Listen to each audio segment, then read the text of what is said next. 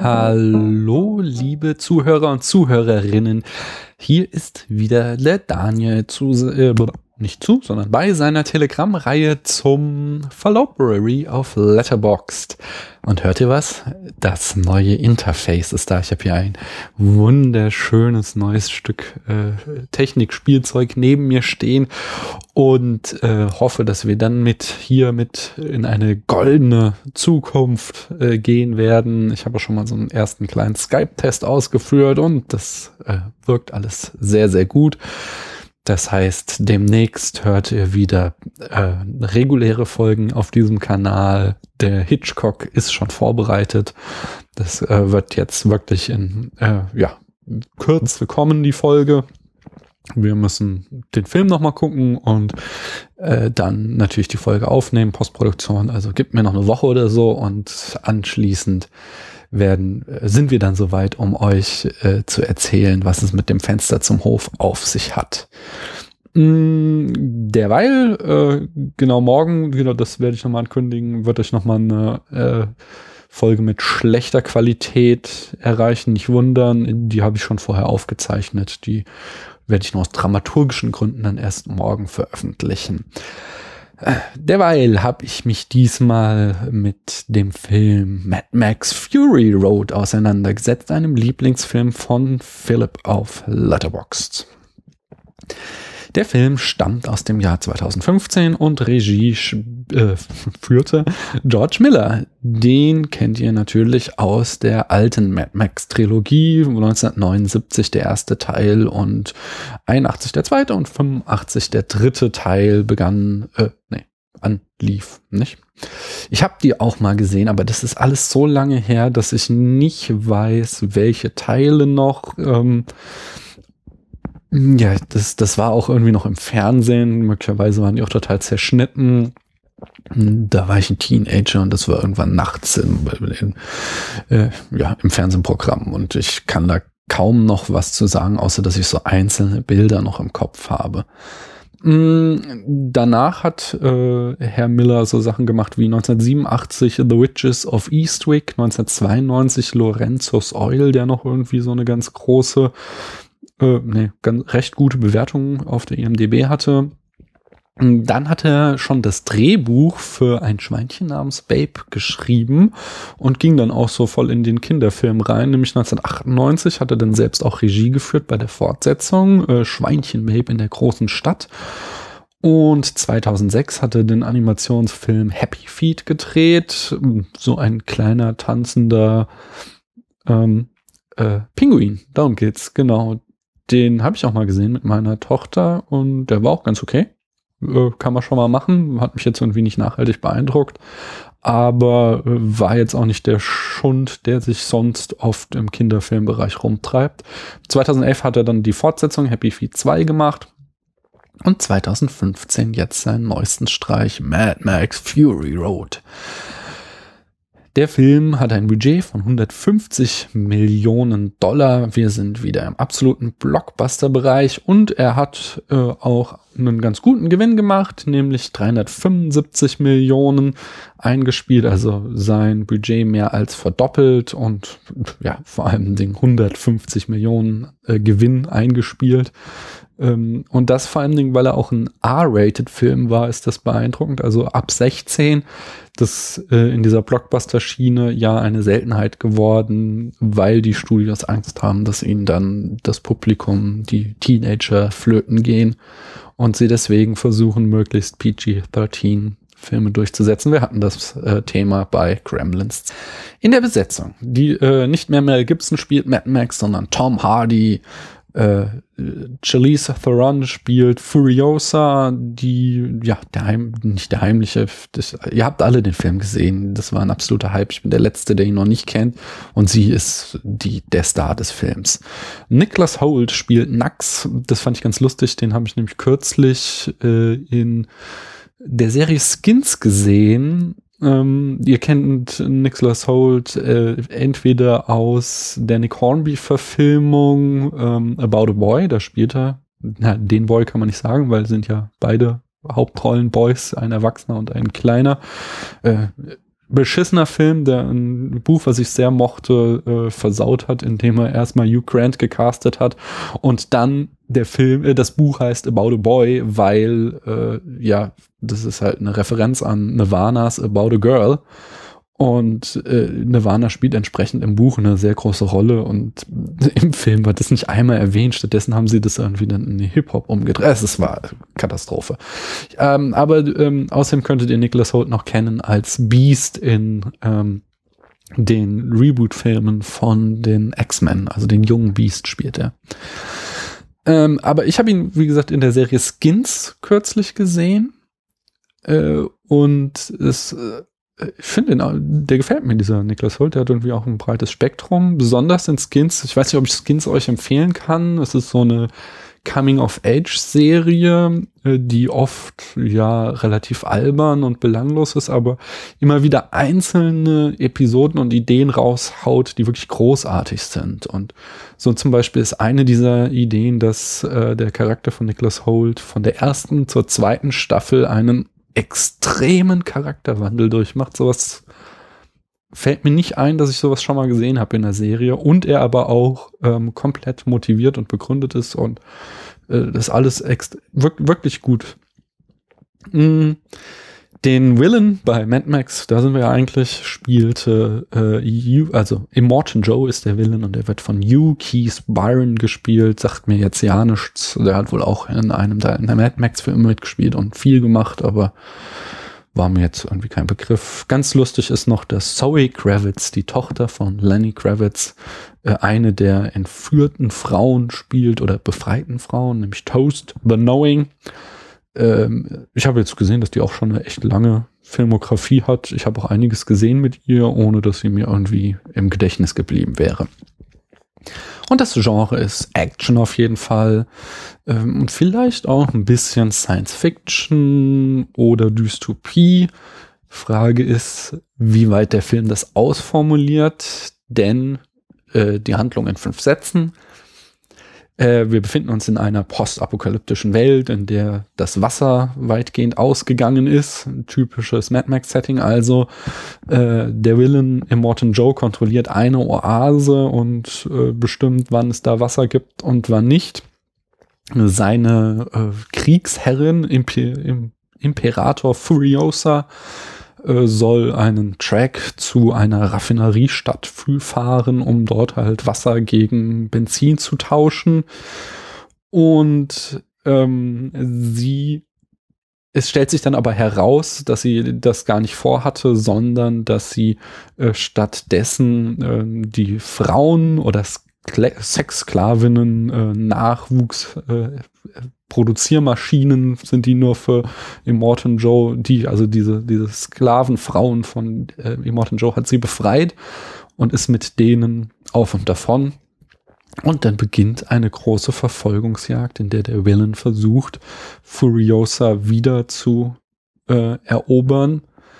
Äh, nein, einzuholen und seine Frauen wieder zu erobern und Furiosa natürlich umzubringen. Ah, und Furiosa fährt vor dem weg. Ähm, und das ist schon die ganze Handlung. Darum geht es zwei Stunden. Und das wird halt auch diese, die fünf Sätze, die ich euch gesagt habe, die sehen wir in fünf Minuten. Und danach äh, geht es zwei Stunden eben diese Verfolgungsjagd. Ja, aber wie ich auch schon sagte, ihr, das brauche ich eigentlich gar nicht zu sagen, denn ihr kennt den Film alles, war ein absoluter Hype-Film im letzten Jahr. Ähm, jeder Podcast hat äh, sich quasi damit beschäftigt. Ich habe mal äh, auf unseren geheimen Kanälen nachgefragt bei befreundeten Podcasts, welche Episoden sie dazu gemacht habt, die ich denn hier nennen sollen. Und äh, die Second Unit und die Cine Couch haben sich gemeldet und haben gesagt, so ja, hier, wir haben den Film über die Maßen gelobt. Wir fanden ihn total geil. Die Folgen verlinke ich euch. Und wenn ihr eher eine kritischere Stimme hören wollt, mal, dann seid ihr beim Enough Talk richtig. Denn der Arne, der fand den halt nicht so toll. Mm. Ja, ich stehe halt jetzt auch genau vor dem Problem, dass alles schon gesagt wurde zu dem Film und ich jetzt an dieser Stelle wiederholen kann. aber ich mach's trotzdem. Ich muss natürlich, weil wir das Thema hier auch immer wieder haben, sagen, dass es, was an dem Film halt ganz brillant ist, sind die starken Frauenrollen. Äh, sowas wünsche ich mir in Actionfilmen öfter. Das ist einfach ganz toll. Furiosa ist ist unsere Protagonistin, sie ist die Heldin, sie ist, äh, sie ist stark, sie, ja, sie ist, sie ist ähm, eben wie ein männlicher Actionheld, nur dass es eine Frau ist, was halt zeigt, dass es total egal ist, ob man und dass es halt auch mit Frauen funktioniert, sagen wir so. Ähm, und das, deswegen wäre halt schön, wenn Frauen öfter in solche Rollen kommen. Zudem noch obendrein kommt, dass sie halt eine Behinderung hat. Äh, ihr, ich glaube, der rechte Arm fehlt. Sie trägt da so eine Prothese, die sie auch öfter mal ablegt, wo sie dann halt auch noch quasi ähm, gegen das Schönheitsideal verstößt. Ähm, ich meine, äh, Charlize Theron macht ja eigentlich, äh, ja, es ist ja eigentlich bekannt dafür, dass sie sehr, sehr hübsch ist, aber sie hier ähm, bewusst anders inszeniert ist, finde ich gut.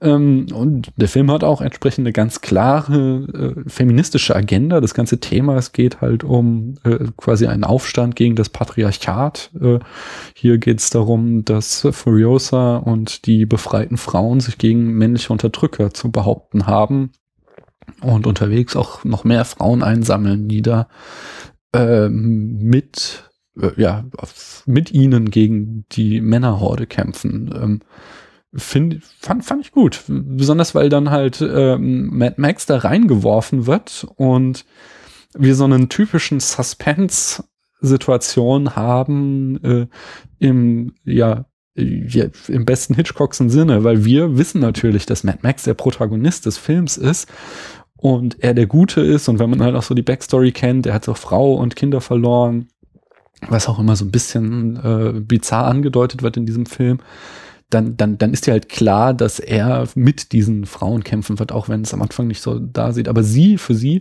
ist er halt wieder nur so ein Moment der Gefahr und äh, äh, man merkt halt, für, als er dann auf sie trifft und sie so erst so eine Zweckgemeinschaft bilden, dass sie wirklich äh, Angst haben, dass hier irgendwie die Gefahr sexueller Gewalt bestehen würde, weil er auch nur wieder so ein Unterdrücker ist und er dann erst so langsam in diese Rolle reinwachsen muss, dass er Teil ihres Teams wird. Und das funktioniert echt wunderbar dadurch, dass wir halt als Zuschauer den ähm, Vorsprung, Wissensvorsprung haben, dass er ja der Good Guy ist, auch wenn er nicht so auftritt. Ähm, das hat mir auch sehr gut gefallen. Äh, wichtig zu sagen ist auch, dass der Film enorm grotesk ist. Den Anfang hat Paula noch mitgeguckt und hat dann gesagt, so, nee, äh, ist nicht ihr Ding, hatten wir ja auch schon öfter, sie steht nicht auf Horror und der Film bietet wirklich im großen Maße Bilder, die äh, aus dem Horrorgenre inspiriert sind, wirklich viele äh, entstellte Menschen, viele sehr groteske Bilder, sehr viele explizite Gewalt und explizite ähm, ja, so Buddy Horror, das ist schon, da sind schon eklige Sachen dabei. Äh, weswegen Paula gesagt hat, so, nee, ist nicht ihr Film, will sie nicht weiter gucken. Ähm, schön fand ich da aber auch, also ich, ich, wie gesagt, ich kann mich schlecht noch an die alten Mad Max-Filme erinnern. Das Design ist sich schon treu geblieben, zumindest so ab Teil 2 wird das ja erst so, ähm, geht das ja in die Richtung, aber ich, diese, super grotesken Bilder. Ähm, ich kann glaube nicht, dass das damals schon so war. Aber genau weiß ich nicht mehr. Aber es hat mich eher so an Brazil oder an 12 Monkeys erinnert, wo ich mich äh, auch fragte während des Guckens, äh, es wäre ganz spannend mal äh, zu überlegen, wie Terry Gilliam eigentlich so den Science-Fiction-Film, diese postapokalyptischen Filme auch oder, oder Dystopien beeinflusst hat wäre mal so ein ganz spannendes irgendwie Untersuchungsobjekt. Aber wie gesagt, weiß ich nicht, vielleicht hat Miller das auch schon vorgegeben gemacht, die alten Matt Max-Filme sind ja älter und ich, ja, mir fehlt einfach die Erinnerung. Schön ist mir noch ein Zitat aufgefallen, dieses, es gibt so ein äh, Aufzug, so einen großen in dieser Oase von Immortan Joe und das ist meines Erachtens, wie der äh, dargestellt wird, eine klare ähm, klares bildliches Zitat an Metropolis, wo es übrigens auch gerade eine Folge von der Cine Couch in Zusammenarbeit mit der Wiederaufführung gibt. Ähm, ich habe den Anfang gehört, aber steckt noch mittendrin. Aber bis dahin ist ganz gut. Die haben sich nämlich die neueste Version angeguckt und äh, da einiges rausgezogen. Äh, zurück zu Mad Max. Ich schweife ab. Nämlich die Action ist natürlich das, worüber man reden muss. Mir hat am allerbesten der Kettenkampf gefallen, wenn ihr den Film guckt. Äh, geguckt habt, wisst ihr, wovon ich rede. Mad Max ist äh, als Blutspender oder sie nennen ihn ganz übel Blutbeutel an äh, diesen Max gekettet, der am Anfang noch äh, auf der bösen Seite ist ähm, und äh, sich dann so ein Faustkampf entwickelt, wo er gleichzeitig gegen Furiosa und Nax kämpft, aber Nax und Furiosa auch auf anderen Seiten steht. Äh, das war eine coole Szene, die hat mir wirklich gut gefallen. Ich weiß, bin mir nicht ganz sicher, ob sie gut geschnitten war, manchmal vielleicht ein bisschen zu hektisch, aber insgesamt konnte ich doch vieles erkennen. Ähm, insgesamt stehe ich ja eher darauf, wenn wir längere Takes haben bei ähm, bei äh, Kampfszenen, um weil, weil die Choreografie eigentlich das Richtige ist, äh, das Wichtige ist und nicht wie der Film geschnitten ist und zu schneller Schnitt äh, ist da eher störend als äh, ja, fördernd. Ähm, dann der Film, der überfährt dich dadurch, dass er eben nach fünf Minuten losgeht mit der Action und nie mehr aufhört. Er hat so zwei, drei ruhigere Phasen, aber im Großen und Ganzen hört er nicht mehr damit auf. Und das ist so, das ist anstrengend und das ist vor allen Dingen auch so, dass du dich oft fragst, so, ähm, macht das Sinn, was er mir jetzt gerade erzählt, aber du gar keine Zeit hast, diesen Gedanken fertig zu denken, weil dann schon wieder der nächste crazy Shit passiert ist. Und der Film auch so eine Attitüde dadurch hat, dass er sagt, so, ah, das ist auch gut, so wie ich das erzähle. Ich, ich begründe dir das gar nicht, das muss so sein. Ähm, das hat auch ein bisschen ermüdend auf mich gewirkt. Ähm, und zwar so in der zweiten Hälfte des Films gibt es dann halt die nächste, nachdem halt so eine ruhigere Phase war, gibt es dann wieder die nächste große Verfolgungsjagd, äh, wo es mir schon so ein bisschen redundant äh, erschien und ich dann auch dachte so, ja, okay, das hatten wir jetzt, können wir nicht mal was Neues machen. Äh, ja, das könnte man so als kleinen Kritikpunkten sehen. Aber ähm, mit diesen, und das ist auch gut so und macht es Sinn, diese Fragen da muss ich halt, das sind ja so Storytelling-Fragen, wo ich auch wieder sagen muss, er macht auch äh, da Sachen gut. Zum Beispiel fahren sie halt mit dem Auto durch einen Sumpf zwischendurch. Äh, und, und ich dachte mir halt so, ja, Moment mal, hier das ganze Thema des Films ist, dass es kein Wasser gibt. Und jetzt wollt ihr mir erzählen, hier ist ein Sumpf mitten in der Wüste. Das macht doch, das macht doch echt keinen Sinn. Und dann äh, gute 20 Minuten später liefert dir der Film dann eine plausible Antwort, warum da dieser Sumpf ist. Und das Ganze, äh, das ein anderes schönes Beispiel dafür ist zum Beispiel äh, ein nettes äh, eine nette Checkers-Gun. Äh, und zwar äh, Max ist, wie gesagt, am Anfang so als Blutspender wird er missbraucht und äh, zieht sich dann ziemlich eklig auch so diesen Schlauch aus sich raus, als es ihm dann schafft, sich zu befreien. Und den Schlauch hebt er auf und klemmt ihn sich so an seine Weste. Er hat so sehr viel Ausrüstungszeug an seiner Weste, so das fällt nicht weiter auf. Nur, dass er die ganze Zeit dieser Schlauch immer im Bild ist, wenn man äh, das Gesicht von äh, Mad Max sieht, weil das so oben an der Schulter klemmt, dieser Schlauch. Und äh, dieser Schlauch hat dann natürlich, ähm, also deswegen Chekhovs Gun, deswegen natürlich, hat am Ende dann, spielt er dann plötzlich eine große Rolle. Und so hat der Film viele kleine Details, die im Lauf der Handlung richtig und wichtig werden, wodurch dann eben dieses, ähm, dieser sehr simple Plot doch wieder äh, Storytelling-mäßig aufgepeppt wird. Das ist eine schöne Sache. Mm, einen letzten Punkt noch, bevor ich euch entlasse. Ich rede ja auch schon wieder viel zu lang für so ein Telegramm mir hat, also Furiosa, Star des Films, ohne Frage, aber mir hat auch Tom Hardy als Mad Max gut gefallen. Ich mag Tom Hardy, ob jetzt in Inception, okay, Dark Knight Rises mag ich den Film nicht, aber es liegt nicht an ihm. Ähm, ich habe Locke nicht gesehen, aber von vielen gehört, dass er da auch toll sein soll. Äh, ja, und und äh, er ist auch hier wieder äh, finde ich ihn cool, weil äh, meines Erachtens äh, Tom Hardy put the man in Mad Max. So, äh, man hört ihn eigentlich oft nur grunzen in dem Film und er wirkt komplett verrückt. Und, aber also er spielt es gut einfach.